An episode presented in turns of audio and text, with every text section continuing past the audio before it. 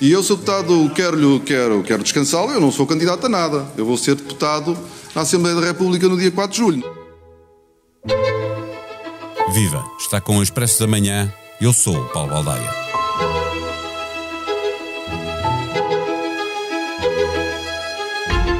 É notório que muitas das trapalhadas em que se viu envolvida a maioria do Partido Socialista resultam de uma luta interna no partido que foi transportada para o governo. De igual forma, não é segredo que António Costa preferia ver Fernando Medina a suceder-lhe, mas sabe que existe uma forte probabilidade de o próximo líder do PS vir a ser Pedro Nuno Santos. Já foi mais, a primeira grande vítima do dossiê TAP foi mesmo Pedro Nuno. O atual secretário-geral, que é também primeiro-ministro, tratou de colocar no governo todos quantos podiam ser vistos como capazes de derrotar Pedro Nuno. E até Pedro Adão e Silva, faz parte do núcleo duro do governo, mas há muito deixou de ser militante do partido, ficou na lista dos potenciais sucessores. Pelo caminho, parecem já ter ficado Mariana Vieira da Silva e Ana Catarina Mendes, mas já apareceu na lista Duarte Cordeiro, nas boas graças de António Costa, mas companhão de ruto de Pedro Nono.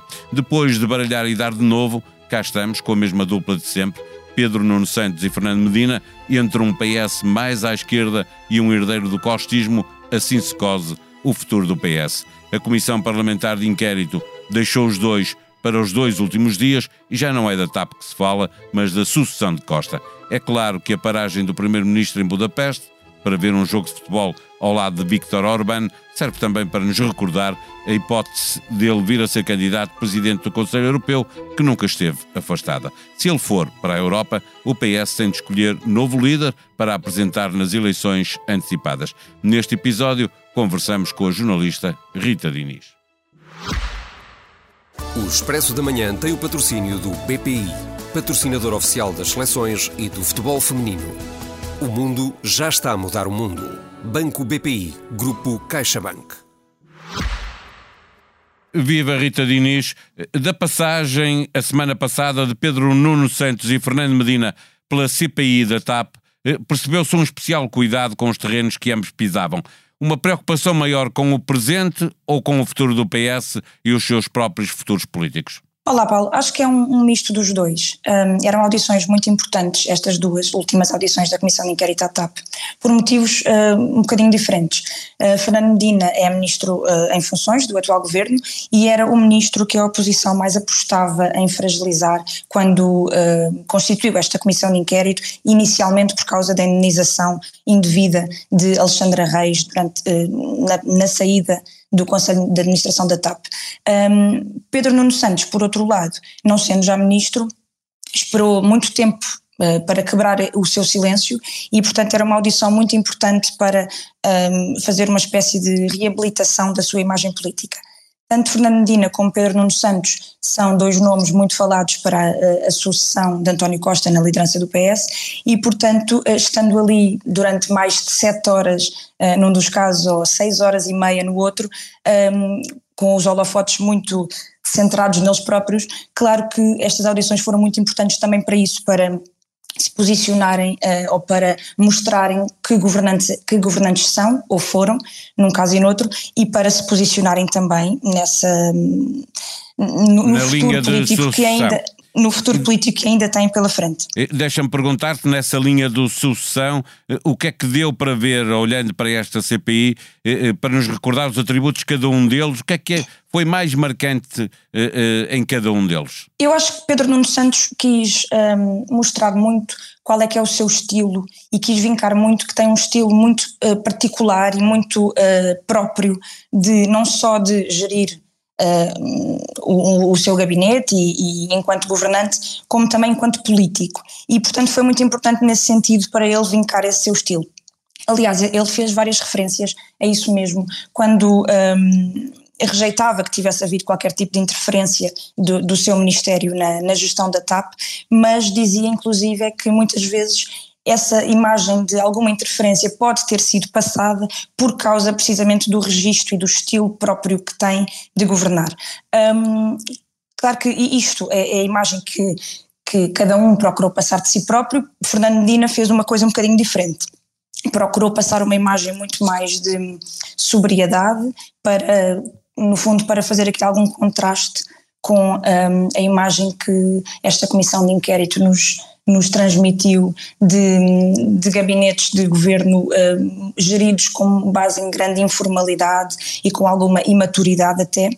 E Fernando Medina quis procurar uh, mostrar precisamente o contrário disso. Portanto, uh, o registro dos dois foi uh, muito vincado nestas duas longas audições. Havia uma expectativa maior para ver como é que Pedro Nuno saía, eh, porque é ele, como já tinhas dito, que tinha de recuperar o terreno perdido. Entre os Pedro Nunistas, este regresso gerou alguma euforia? Que expectativas é que existem para o regresso ao Parlamento? E não esquecer para o palco que terá também a partir de setembro no Expresso e na SIC. Uh, sim, uh, aliás, no final da audição, Pedro Nuno Santos disse mesmo que estava de volta como deputado no dia 4 de julho, faltava uh, dizer em que dia é que voltaria, já se sabia que ele voltava ao lugar de deputado e em setembro vai também ter um espaço de comentário na SIC. claro que sim, claro que animou os socialistas, que gostam sempre de ver um político renascer ficou claro desta audição, aliás, das duas audições que Pedro Nuno teve no Parlamento nesta última semana, que hum, vai fazer um regresso um, em que não vai procurar de, forma nenhuma criticar abertamente António Costa e o governo de António Costa. Vai fazer isso de uma forma mais subtil, como fez, de resto, na comissão de inquérito, quando uh, num momento ou noutro uh, vincou as diferenças para o Primeiro-Ministro, mas sem o fazer de forma aberta. Isso aconteceu, por exemplo, quando o questionaram porque uh, o questionaram com uma declaração de António Costa quando disse que se tivesse sabido daquele e-mail de Hugo Mendes, do secretário de Estado das Infraestruturas, Uh, em que falava do voo, de, da mudança de voo do, do Presidente da República, uh, António Costa disse que se tivesse sabido desse e-mail teria demitido o Secretário de Estado na hora. E Pedro Nuno vincou que uh, não é um e-mail que, que diz tudo da pessoa, portanto não, não, não teria feito igual. e vincou também as suas diferenças em relação a João Galamba. De, de, se por um lado Pedro Nuno não, não pode ou não quer abrir guerra com o primeiro-ministro, que é o, o secretário-geral do seu partido, e portanto isso nunca seria uh, bem visto dentro do partido, uh, já não fez exatamente o mesmo em relação ao seu sucessor na pasta, João Galamba, onde procurou vincar as diferenças de, de, de governação, a da forma de governar de um e do outro, uh, de certa forma para se, se, esta comissão de inquérito acabou por ser também muito mais sobre um ministro que nem sequer tinha nada a ver com o assunto da indenização de, de Alexandra Reis, portanto João Galamba apareceu aqui muito depois por causa de outros assuntos, da, da confusão que houve no Ministério das Infraestruturas, Pedro Nuno quis uh, mostrar a diferença em relação uh, ao, ao, seu sucessor. Olhando para um dos pontos que tu referiste, logo o primeiro, parece que ficou claro na, na, prestação de Pedro Nuno Santos a intenção de defender os que trabalharam com ele, Hugo Mendes à cabeça, mas também Frederico Pinheiro, mesmo Alexandre Reis, essencial para segurar fidelidades dentro do PS, mostrando que ele não é de deixar cair quem está com ele. E, e a ligação sim. que ele tem ao aparelho do Partido Socialista é muito forte, isto conta, obviamente, não é? Sim, sim, obviamente que isso conta e foi muito. Eh, com essa imagem de, de, de, político que assumiu os seus erros e de político que não deixa cair os seus e que hum, prefere a, a, verdade à mentira, mesmo que a mentira seja mais verosímil do que a verdade, chegou, chegou a, a, dizer essa expressão. Portanto, foi essa imagem também de fazedor, de doer, que, que Pedro Nuno procurou uh, mostrar ali na comissão de inquérito e que, de alguma forma, em sete horas, acabou por conseguir passar essa essa imagem. É, é, é, é, depois de ter ficado tão fragilizado com a saída do governo e com uh, um dossiê tão uh, mal gerido como este, Pedro Nuno Santos vai apostar precisamente nessa imagem que foi construindo de si próprio e, e, é, e é isso que se vai agarrar. Finalmente, a notícia que vem deste fim de semana sobre a paragem de António Costa em Budapeste onde viu um jogo de futebol ao lado de eh, eh, eh, visto este, esta paragem, por exemplo, por Ana Gomes, mas não apenas, também na oposição apontaram esta hipótese como estando já em campanha. Pergunto se a antecipação de eleições por causa da ida de António Costa para a Europa, com o PS a ter de escolher novo líder, prejudica as pretensões de Pedro Nuno, porque ainda precisa de tempo para recuperar a imagem política que tinha e, e, como é que ele vai ter que gerir isto dentro do partido, o, o, o tempo de espera, se para ele quanto mais tempo melhor. É, é, ainda é um bocadinho cedo para percebermos isso, eu acho. Ainda não, não está muito claro o que é que António Costa vai fazer, se vai, um, em princípio, iria levar uma data até ao fim, o Presidente da República um, amarrou a isso mesmo no discurso da, tomada de posse, quando disse que o Primeiro-Ministro tinha sido eleito um, de, de, uma forma até uh, pessoal e, portanto, esta maioria absoluta era para, para levar até ao fim. É muito curioso porque o anterior calendário, antes da maioria absoluta, seria muito mais vantajoso não só a António Costa como também a Pedro Nuno Santos com as suas pretensões e ambições de liderar o Partido Socialista. Se não tivesse havido eleições antecipadas, estaríamos neste momento a terminar o, a legislatura anterior e, portanto, seria o momento certo, eventualmente, para António Costa uh, rumar então à Europa, onde se diz que que gostará de, de, terminar a sua carreira política um, e Pedro Nuno Santos então também, uh, ou seja, a história teria sido muito, eh, teria sido outra se um, a legislatura anterior tivesse ido até ao fim.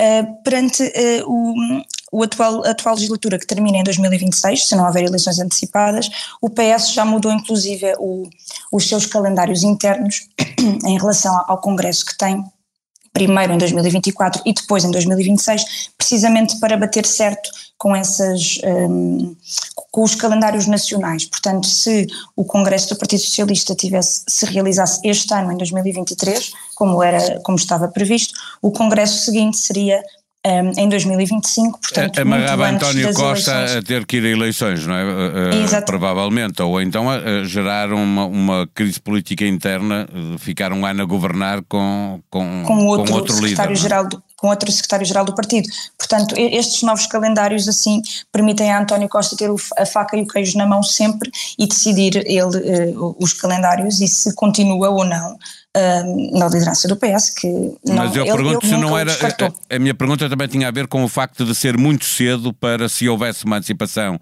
eh, de eleições no próximo ano, por António Costa ir para a Europa, se não seria muito cedo para uh, Pedro Nuno ter que ir disputar já uma liderança uh, do partido quando ele ainda está uh, a tentar recuperar. Não digo ressuscitado, porque está visto que não morreu politicamente. Não portanto, há mortes políticas. Exatamente eh, mas precisa de tempo para recuperar a imagem que tinha antes de, das trapalhadas todas da TAP, não é? Sim, eh, era isso que eu dizia inicialmente. Se, se, antes não precisava, agora passou a precisar.